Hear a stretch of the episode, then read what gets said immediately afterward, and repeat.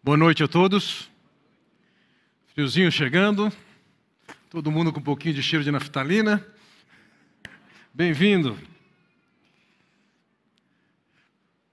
Você certamente conhece o ditado que diz que para se conhecer uma pessoa você precisa comer um saco de sal com ela. Tem que ter uma oportunidade, ou muitas oportunidades de convívio para se conhecer alguém. Entretanto, nada igual certas situações críticas para revelar aspectos das pessoas. Você pode conhecer alguém e de repente você vai jogar bola com ela e você descobre uma pessoa que você não conhecia antes. Como é que você é quando você está debaixo de tensão? Talvez escassez de recursos, ou quem sabe, com fartura de recursos. Quem é você nessas circunstâncias? Quem é você quando alguém critica? Ou quem é você quando alguém o elogia?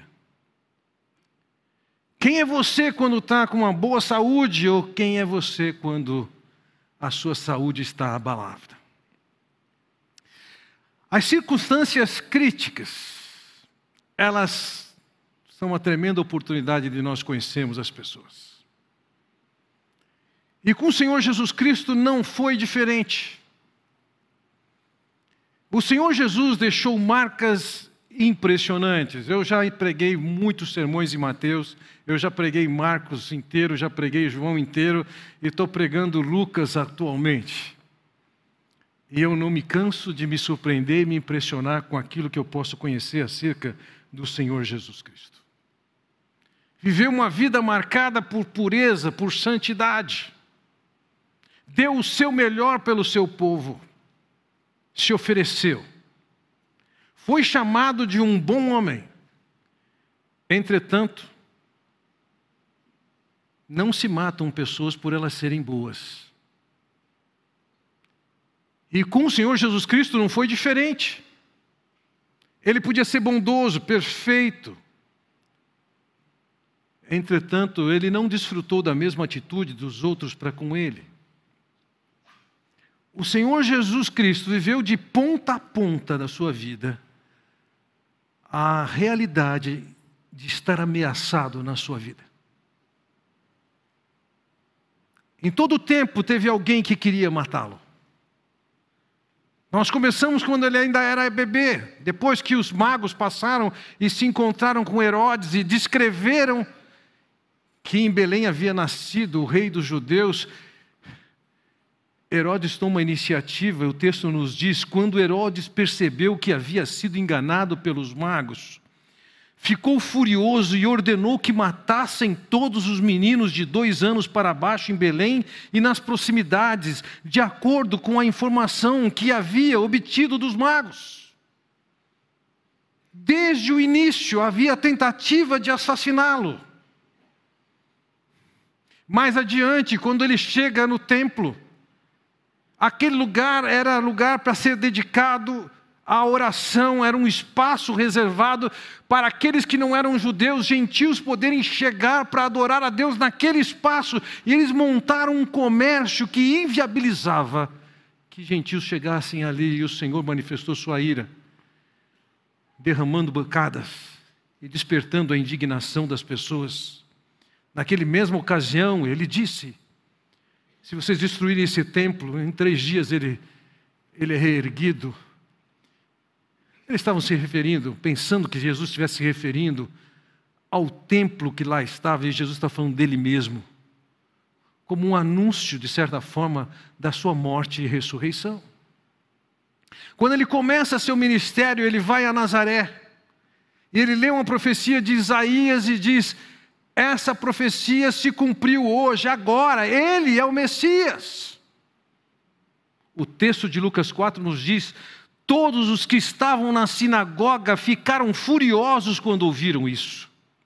Levantaram-se, expulsaram-no da cidade e o levaram até o topo da colina sobre a qual fora construída a cidade, a fim de atirá-lo precipício abaixo. todo o tempo tinha alguém querendo matá-lo.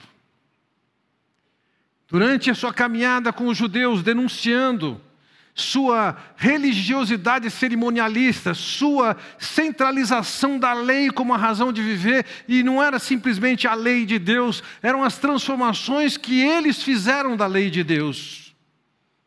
Quando Jesus os confronta pela sua hipocrisia, pela sua falsa religiosidade, veja, em João é dito: por essa razão, os judeus mais ainda queriam matá-lo mais uma ocasião. Entre tantas, ele viveu debaixo do risco de ser assassinado. A passagem que nós consideramos hoje não foge a isso. Veja, no versículo 31 é dito: Naquela mesma hora, alguns fariseus aproximaram-se de Jesus e lhe disseram: saia e vá embora daqui, porque Herodes quer matá-lo. Herodes quer matá-lo. Quem era esse Herodes? Aqui é Herodes Antipas. Vejam, Herodes o Grande governou até 4 antes de Cristo e depois seu reino foi dividido em três. Herodes Antipas ficou responsável e governando a Galiléia e a Pérea. E nessa ocasião o Senhor Jesus está na Pérea. E Herodes, então, segundo os fariseus, quer matá-lo. Não bastasse lá atrás, no início, quando nasceu, não bastasse as suas experiências de ministração para o povo judeu, agora a informação de que o rei quer matá-lo. As razões que Herodes teria, Lucas não descreve nem tampouco as motivações do povo, dos fariseus, em avisá-lo sobre isso. Seria, porventura, algum resquício de amor fraternal, querendo alertar Jesus para que ele estivesse protegido? Não. Seria uma maneira de incomodar a Jesus? Seria uma maneira de fazer com que Jesus se silenciasse e não mais ensinasse, e quem sabe se retirasse da Pérea e eles ficassem tranquilos no ambiente que eles estavam. É possível que seja isso. Por que, que Herodes queria matá-lo? Bem, ele vem de uma família que seu pai matou várias pessoas, inclusive filhos, por se sentir ameaçado no seu poder. Ele podia estar somente reproduzindo o que seu pai tinha feito. Lembremos também, foi ele quem matou João Batista. E é possível que ele olhe para o Senhor Jesus Cristo como uma, uma espécie de sucessor de João Batista e ele quer dar fim a isso. Também é fato que, em certa ocasião, ele quis conversar com Jesus e Jesus não conversou com ele. Ele tinha lá as suas razões para fazer isso. Os fariseus tinham lá as razões para fazer isso. Como estaria você se estivesse vivendo nessas condições? Quantas vezes, debaixo da pressão no ambiente de trabalho, ou vivendo uma situação de hostilidade, você acaba expressando isso, seja na sua esposa, no seu marido, nos seus filhos, nos seus pais, ou até mesmo no cachorro. Durante a vida do Senhor Jesus Cristo, nós vemos ele constantemente debaixo de ameaça. E eu diria, olharmos para o Senhor Jesus nessas circunstâncias é muito didático. Primeiro, porque nós podemos olhar e conhecer mais dele. Como disse, já tive oportunidade de ensinar em quase todos os evangelhos. Todo ele. E eu não me canso de me maravilhar, de me impressionar com aquilo que é revelado acerca do Senhor Jesus Cristo. Em segundo lugar, é interessante nós olharmos para a maneira como o Senhor reage nessas circunstâncias, porque Ele é nossa referência. É a Ele que nós temos que imitar. Então eu gostaria de chamar a sua atenção para alguns aspectos do Senhor Jesus Cristo que saltam, ganham outra coloração, um outro contraste, quando sabemos que o pano de fundo é está vivendo debaixo de ameaça. E em primeiro lugar, eu quero chamar a sua atenção aqui para o fato de que o Senhor era consciente do que ele estava fazendo, do que ele tinha que fazer. E não era a pressão e a agressividade que ele pudesse estar vivendo que o tirou do seu foco, ele mantinha o seu foco. Veja, no versículo 32, em resposta à, à advertência dos fariseus de que Herodes queria matá-lo, o Senhor Jesus respondeu, ele respondeu, diz o versículo 32, vão dizer àquela raposa, expulsarei demônios e curarei o povo hoje e amanhã, e no terceiro dia estarei pronto. Em primeiro lugar, esse tratamento que o Senhor Jesus deu a Herodes, que na condição de rei, possivelmente ele se enxergasse como, como se fosse um leão. Mas o tratamento que o Senhor dedica a ele é o tratamento como se fosse uma raposa. E isso significava, é alguém insignificante, é um enganador, é astuto, pode provocar algumas atenções, mas efetivamente não significa nenhuma ameaça consistente. Ainda que Herodes fosse o rei, ainda que ele tinha poder de matá-lo, e ele já tinha mostrado isso com João Batista. João Batista não foi suficiente, desculpe-me, Herodes não foi suficiente para fazer com que Jesus temesse. Ele o via como insignificante debaixo da autoridade e da soberania de Deus. Veja o que ele diz: expulsarei demônios e curarei o povo hoje e amanhã, e no terceiro dia estarei pronto. Veja, não olhe esse versículo amanhã, depois, no terceiro dia, da perspectiva da matemática, que Jesus está dizendo assim: em três dias eu vou, mais três dias eu vou ficar aqui, porque ele ficou mais do que os três dias. O importante é o seguinte: ele sabia que ele tinha uma incumbência do lado do Pai, dada pelo Pai Celestial. E essa incumbência teria que ser cumprida, e não era uma ameaça de assassiná-lo que iria fazer com que ele saísse do cenário. Eu vou ficar aqui o tempo que eu tenho que ficar para cumprir com o propósito que Deus tem para mim. Ele é uma raposa e não uma ameaça. Ele pode querer incomodar, mas não tem poder de mudar o plano de Deus.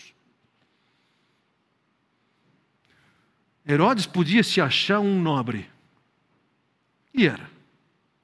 Podia se achar poderoso, e era. Mas isso não fez com que o Senhor Jesus Cristo fugisse da raia por conta da ameaça que ele apresentava. Ao terceiro dia, eu estou pronto, pode vir me buscar. Mas eu vou cumprir o propósito que eu tenho. Porque Herodes não poderia afetar o plano de Deus. Então ele diz no versículo 33: Mas preciso prosseguir hoje, amanhã e depois de amanhã, pois certamente nenhum profeta deve morrer fora de Jerusalém. Herodes tem a intenção de me matar, eu sou um profeta, e cabe eu morrer em Jerusalém. Não vai ser aqui na Pérea, não vai ser na mão de Herodes. É certo que deve morrer, e ele sabia que deveria morrer, mas não era aquele momento e nem naquele lugar. Ele sabe da impotência de Herodes diante dos desígnios e dos projetos de Deus. Nenhum profeta deve morrer fora de Jerusalém. E ele está dizendo o seguinte: aqui e ali, ele está dizendo: eu vou morrer, eu vou ser preso, eu vou ser torturado, eu vou ser morto, mas isso é em Jerusalém. Ele confiava no propósito de Deus e não era um Herodes que afetava e deixava ele em pânico. Ele confiava no que Deus queria e ele está dizendo: Eu vou continuar meu trabalho. Em tempos recentes, nós tivemos a experiência de uma pandemia que ceifou a vida de muitas pessoas. Como é que se depara com essa ameaça? Ao longo da pandemia, uma inspiração foi para mim foi Martinho Lutero. Diferentemente do que da pandemia que nós tivemos, a pandemia que Lutero viveu, alguns calculam um de cada três europeus morreu com a peste. Há quem diga que foram dois de cada três. Ela era muito mais letal do que a pandemia que nós tivemos. E diante daquele quadro, qual foi a atitude, a postura de Lutero? Muito semelhante ao do Senhor. A ameaça não é ameaça quando eu estou debaixo da soberania de Deus. Lutero disse o seguinte: Pedirei a Deus para misericordiosamente proteger-nos. Então farei vapor, ajudarei a purificar o ar, a administrar remédios e a tomá-los. Evitarei lugares e pessoas onde minha presença é necessária para não ficar contaminando e assim, porventura, infligir e poluir outros e, portanto, causar a morte como resultado da minha negligência. Se Deus quiser me levar, Ele certamente me levará, e eu terei feito o que Ele esperava de mim, e, portanto, não sou responsável pela minha própria morte ou pela morte de outros. Se meu próximo precisar de mim, não evitarei o lugar ou a pessoa, mas irei livremente, conforme declarado acima. Ele tomava as precauções para que ele não fosse um agente de levar morte a outras pessoas. Mas ele não se escondia na possibilidade de precisar ajudar alguém, mesmo que aquilo fosse um risco para ele. Por ocasião de quando a pandemia começou, eu lembro de ter procurado um médico amigo, atuante no Hospital das Clínicas, e falei: eu gostaria de me inscrever como voluntário para algum tipo de serviço nesse tempo de pandemia. O Senhor Jesus não temia uma ameaça. Lutero não temia uma ameaça. E nós temos que olhar para aquilo que está à nossa volta, mesmo aquilo que nos seja ameaçador, mesmo aquilo que possa trazer ansiedade, medo, e entender o seguinte: Há um Deus soberano que cuida de nós. Há um Deus que tem um propósito para a vida de cada um de nós. Sendo assim,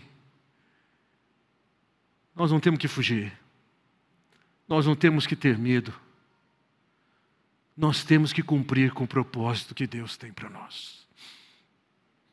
A situação ameaçadora de tantos querendo matar o Senhor, e agora o rei Herodes se propondo a fazê-lo, não pode ser motivo, não foi motivo para o Senhor e não pode ser para nós motivo de nos escondermos, porque nossas vidas estão nas mãos de Deus e ela serve para cumprirmos com o propósito que Ele tem para nós.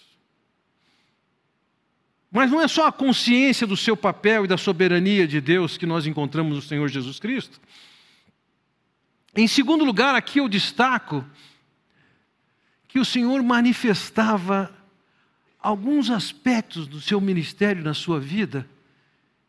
E o primeiro deles que eu quero chamar a sua atenção é para a sua compaixão. Ele acaba de ser informado que Herodes quer matá-lo. E ele sabe que vai ser morto e será em Jerusalém.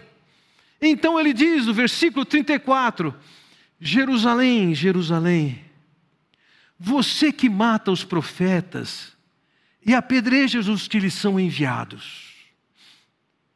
Na língua grega, quando tem duas chamados vocativos, Jerusalém, Jerusalém juntos, isso significa ternura. É uma abordagem que apresenta bondade, compaixão. E compaixão com quem? Ele diz aqui: você que mata os profetas e apedreja os que lhes são enviados. Por Jerusalém também entenda aqui, ele não está se referindo simplesmente à cidade de Jerusalém. A Jerusalém aqui é como uma, uma sinédoque, ela representa toda a nação, toda a nação era cúmplice da morte e da rejeição dos profetas a quem Deus enviava. E ele olha para aquele povo, reúne os seus pintinhos debaixo das suas asas, mas vocês não quiseram. Dentro do ambiente das Escrituras, na cultura do Oriente Médio Antigo, colocar os filhotes, os pintinhos debaixo das asas, era uma maneira de dizer: eu quero proteger vocês. Eu quero cuidar de vocês. Eu quero aquecer vocês. E o Senhor Jesus está dizendo o seguinte: quantas e quantas vezes eu quis fazer isso com vocês, mas vocês não quiseram. Ali tinha um Deus recorrentemente expressando amor e cuidado e interesse e tinha também um povo recorrentemente rejeitando, ignorando, sendo agressivo com o Deus que os amava.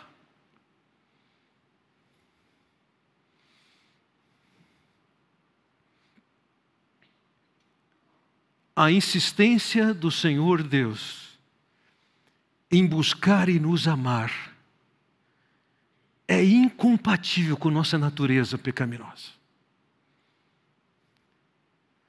Quantas vezes você imaginou uma situação hostil? E na sua simples imaginação hostil você foi além e de repente você já está pensando em maneiras de matar essa pessoa. No caso do Senhor, que recorrentemente foi resistido, ele recorrentemente comunicou o seu amor por aquele povo e o desejo de cuidá-lo, de acolhê-los, de protegê-los, de aquecê-los. Mas o povo de Israel não era assim. Constantemente estava rejeitando. E talvez seja o caso de algum de vocês que está me ouvindo nessa noite. Recorrentemente você tem dado nada de atenção para Deus, que o ama, que quer cuidar de você. Quantas e quantas vezes você tem ouvido do Senhor o interesse de cuidar da sua vida, mas você acha que cuidar da sua vida do seu jeito é melhor? E o Senhor está dizendo: quantas vezes eu quis cuidar de vocês e vocês não quiseram. O que ele está fazendo aqui é comunicar o coração de Deus. Ainda que ele estivesse vivendo uma situação agressiva, ele não estava transmitindo essa agressividade para as pessoas que estavam à volta, que também eram agressivas. Ele renova o seu compromisso, ele renova o seu desejo de acolher aquele povo. E, senhores, isso era uma característica de Deus conhecida por todo o Antigo Testamento. Quando lemos Moisés, que em certa ocasião clamou a Deus que Deus manifestasse a sua glória e alguma manifestação Deus fez a Moisés, a reação de Moisés foi: e passou diante de Moisés proclamando: Senhor, Senhor Deus, compassivo e misericordioso, paciente cheio de amor e de fidelidade na manifestação gloriosa de Deus, o que mais impressionou Moisés foi a compaixão, a misericórdia, a paciência e o amor de Deus. O salmista, no Salmo 116, diz: O Senhor é misericordioso e justo, o nosso Deus é compassivo. Daniel, o profeta, diz: O Senhor nosso Deus é misericordioso e perdoador, apesar de termos sido rebeldes. O profeta Jeremias diz em Lamentações: Graças ao grande amor do Senhor é que não somos consumidos, pois as suas misericórdias são inesgotáveis. Renova-se a cada manhã, grande é a tua fidelidade, embora ela traga tristeza, mostrará compaixão, tão grande é o seu amor infalível. Amor, misericórdia, compaixão, fidelidade são marcas do nosso Deus. O nosso Deus é um Deus absolutamente inclinado e pronto a perdoar. Ainda que o Senhor Jesus estivesse vivendo um momento de agressividade, de hostilidade, de ameaça, ele tem uma visão clara do propósito de Deus, da soberania de Deus, e aquilo não ameaça, não muda a sua agenda. Ele sabe que Deus tem um propósito para ele. Ele sabe que tem que cumprir esse propósito.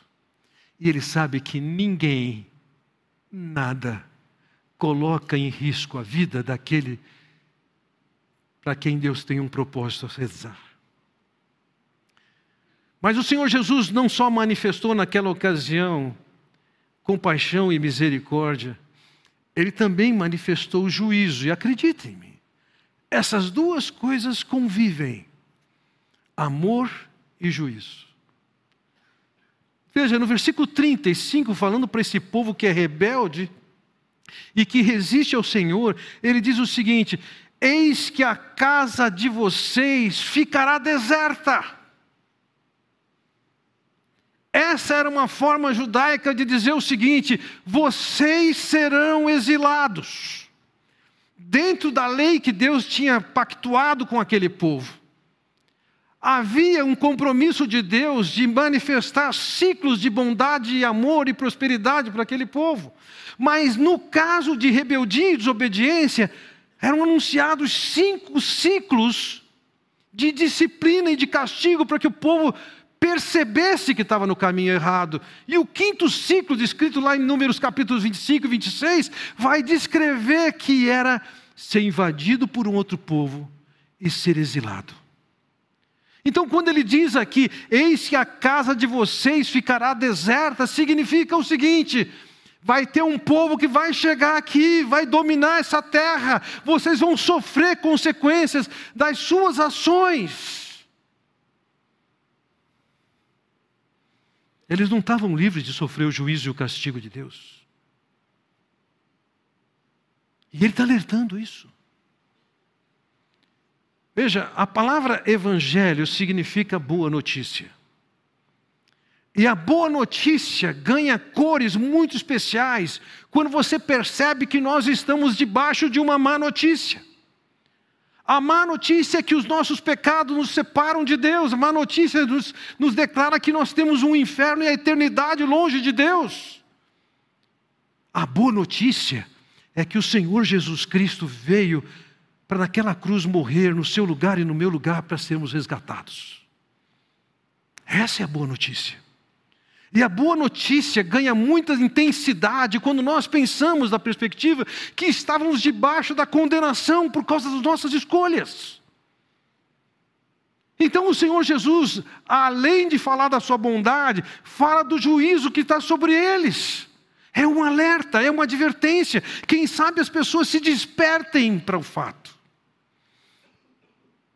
Então o Senhor não deixa de falar de juízo, e ele diz mais: Eu lhes digo que vocês não me verão mais, até que digam. O juízo de Deus tem um prazo de validade, até que digam: Bendito que vem em nome do Senhor. O juízo pode ser anulado, o juízo será cancelado. Pensando no povo de Israel especificamente, vejam, em João capítulo 1, versículo 11, nós lemos que Jesus veio para o que era seu e os seus não o receberam. Mas não somente isso. Ao longo dos evangelhos, nós encontramos as advertências do Senhor Jesus ao julgamento que cairia sobre eles. Por exemplo, em Lucas capítulo 21, lemos: Cairão pela espada e serão levados como prisioneiros para todas as nações.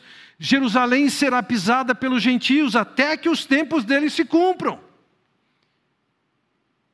O juízo estava sobre Jerusalém, sobre aquele povo, mas até que tem um prazo para isso acontecer. O Senhor diz: até que digam, bendito que vem em nome do Senhor. Em Lucas 21, ele diz: até que se cumpra os tempos. O que, que é isso? O profeta Zacarias, ele pronunciou uma profecia do que acontece com esse povo de Israel, a quem o Senhor Jesus diz que está tentando ajuntar e eles não querem. O profeta Zacarias, no capítulo 12, diz: E derramarei sobre a família de Davi e sobre os habitantes de Jerusalém um espírito de ação de graças e de súplicas. Olharão para mim aquele a quem transpassaram e chorarão por ele como quem chora a perda de um filho único, e lamentarão amargamente por ele como quem lamenta a perda do filho mais velho. O que que Zacarias via? Via alguém que foi transpassado, foi crucificado, foi morto por eles mas aqui é dito não somente isso que eles transpassaram, mas que eles vão chorar e vão lamentar, eles vão olhar para trás na história e vão reconhecer que eles foram instrumentos para vitimar o Senhor Jesus. Mas num dado momento, quando eles assim reconhecerem, eles vão reconhecer com lamento e choro o coração está quebrado. A visão acerca de Jesus vai ter mudado. Então há um juízo anunciado para aquele povo, porque Deus pronuncia juízo, sim, que podem ser interrompidos até que alguém venha e reconheça o Senhor como que Ele é. A ameaça de ser morto não era uma ameaça para o plano soberano de Deus, não era uma ameaça para o Senhor cumprir com o propósito que ele tinha. Veja, concluindo essa mensagem, quero dizer a vocês, eu tenho mencionado aqui que judeus foram instrumentos, foram pessoas que planejaram a morte do Senhor Jesus Cristo, desde o início. Eles queriam matá-lo e eles manipularam o povo para que fosse hostil ao Senhor Jesus Cristo. Mas saiba disso, ninguém pode levar o Senhor Jesus à morte, nem dar cabo dele simplesmente porque quer. Em Atos capítulo 2, versículo 36, nós lemos: Saiba, pois, com certeza toda a casa de Israel, que a esse Jesus, a quem vós crucificastes, Deus o fez Senhor e Cristo. Não tenha dúvida, o povo de Israel planejou, organizou, manipulou o povo para que levasse Jesus à morte. Isso foi obra de judeus? Sim. Entretanto, veja o que ele diz no versículo 23. Este homem lhes foi entregue por propósito determinado e pré-conhecimento de Deus, e vocês, com a ajuda de homens perversos, mataram pregando na cruz. Os judeus planejaram, a execução foi feita por romanos, mas observe a frase que diz: entregue por propósito determinado e pré-conhecimento de Deus. Jesus não foi vítima de uma impossibilidade sua, nem foi vítima de uma impossibilidade do Pai. Na verdade, Deus, sabendo todas as coisas e sabendo que o Senhor Jesus teria que morrer, Ele sabia que naquele cenário judeus agiriam como agiram, romanos agiriam como agiram, e na sua providência, ele propicia as condições. Judeus mataram porque quiseram, romanos mataram porque quiseram. Jesus morreu porque o Pai queria. Ele mesmo disse: Ninguém tira a minha vida, eu a dou voluntariamente. Em Atos capítulo 4, nós lemos: de fato, Herodes e Pôncio Pilatos reuniram-se com os gentios e com os povos de Israel nessa cidade para conspirar contra o teu santo servo Jesus, a quem ungiste fizeram o que o teu poder e a tua vontade haviam decidido de antemão que acontecesse. Ninguém tinha autonomia para ir além dos limites daquilo que estava planejado por Deus. Pilatos, Herodes, judeus, romanos, estavam envolvidas nessa trama, mas entenda isso: acima deles tinha um Deus que tinha planejado tudo isso. Que era capaz de imaginar e calcular todos os vetores que produziriam o resultado que ele queria, de entregar o seu filho naquela cruz para morrer por nós. O próprio Senhor Jesus sabia disso, ninguém tira a minha vida. O profeta Isaías, no capítulo 53, ele diz: Todavia, ao Senhor agradou moê-lo. Essa é uma cena da crucificação colocada 700 anos antes daquilo acontecer. Nem existia 700 anos antes de Cristo a pena da crucificação. Mas todavia o profeta Isaías é capaz de vê-la. Todavia o Senhor agradou moê-lo, fazendo enfermar, quando a sua alma se puser por expiação do pecado, verá a sua posteridade, prolongará os dias e o bom prazer do Senhor prosperará nas suas mãos. Deus se agradou de fazer aquilo, por quê? Porque Deus, que é amor, também é um Deus justo, que colocou Jesus naquela cruz para morrer e sofrer o juízo que cabe a cada um de vocês e a mim.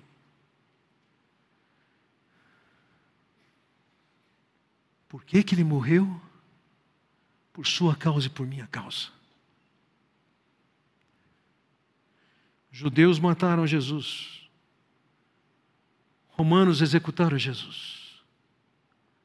O pai planejou. O filho disse: Eu me entrego voluntariamente. Por quê? Por sua causa.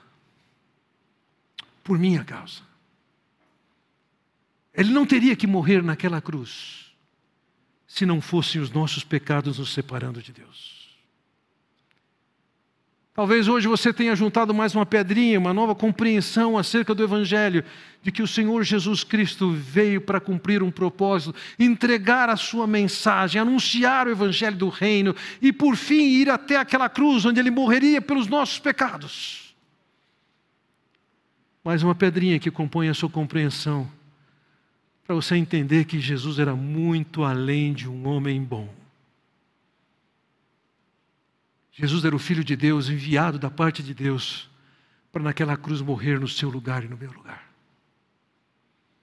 Talvez você já tenha compreendido essa mensagem, e uma vez que você compreendeu essa mensagem e se rendeu aos pés do Senhor Jesus Cristo, reconhecendo como Deus, o bendito que veio em nome do Senhor, Então entenda, o Senhor Jesus é a sua referência de vida. Nós não podemos ser movidos por ameaças ou por facilidades. Assim como Deus tinha um propósito único na vida do Senhor Jesus Cristo. Ele tem um propósito também para a sua vida e Ele quer fazer coisas através de você. E não pode ser o bom tempo ou o mau tempo que afaste você disso. Não é a perda do emprego ou ter um emprego novo que deve afastá-lo disso. A sua vida tem um propósito. E não sendo, nem facilidades, nem alegrias, nem prazeres, e nem tampouco dificuldades, perseguição ou rejeição, que deve tirá-lo do propósito que Deus tem para a sua vida. Ele tinha um propósito, você tem um propósito. Ah, eu posso perder meu emprego desse jeito. Ah, você tem que descansar na soberania de Deus, na bondade de Deus. Não era uma ameaça que o tirava da sua rota, como também não era uma ameaça que tirava Lutero da sua rota. Deus tem um propósito para cada um de nós. Nós não estamos passando nessa vida para nos divertirmos, para passearmos, para viajarmos, embora possa incluir tudo isso. Nós, nós somos alcançados por Deus para que pela nossa vida o seu nome seja honrado, seu caráter seja reproduzido em nós. Como o Senhor Jesus Cristo, seja tempo bom ou seja tempo ruim, é a oportunidade de nós manifestarmos a compaixão, a bondade de Deus. Não pode ser que a realidade que você viva no seu trabalho, que o coloca ansioso e preocupado, seja um motivo que justifique você a ser agressivo, desrespeitoso e desagradável em casa. Essas coisas podem levá-lo a se prostrar aos pés da cruz, para que, independentemente das circunstâncias, você seja um meio de comunicação da bondade, da graça, da compaixão, da misericórdia de Deus, começando dentro de casa. E por fim, o Senhor Jesus também foi um agente de comunicação de juízo. E a nossa vida também tem esse papel de manifestar o recado de Deus, a perspectiva de Deus e qual é a situação do pecador que ainda não conhece a Cristo, o que acontece aqui e além na eternidade e através da misericórdia de Deus, a pessoa poder entender a boa notícia. Que referência temos? Em tempos de crise, de ameaça, nós encontramos o Senhor Jesus com firme propósito de cumprir com o propósito de Deus, de manifestar de todas as maneiras o reconhecimento da soberania e do cuidado de Deus. Vemos um Senhor Jesus manifestando toda a sua bondade e compaixão, trazendo perdão e desejo de acolher, mas também expressando o juízo de Deus.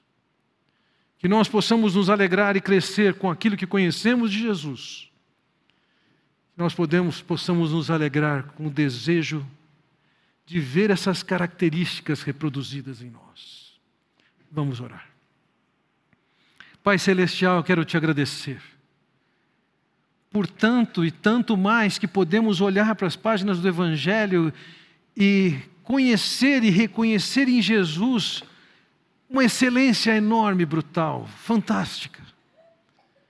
Ó oh, Pai bondoso, que essas coisas nos sirvam não somente para aprendermos sobre o Senhor mesmo, sobre o seu Filho, mas também para que nós possamos nos render a Ti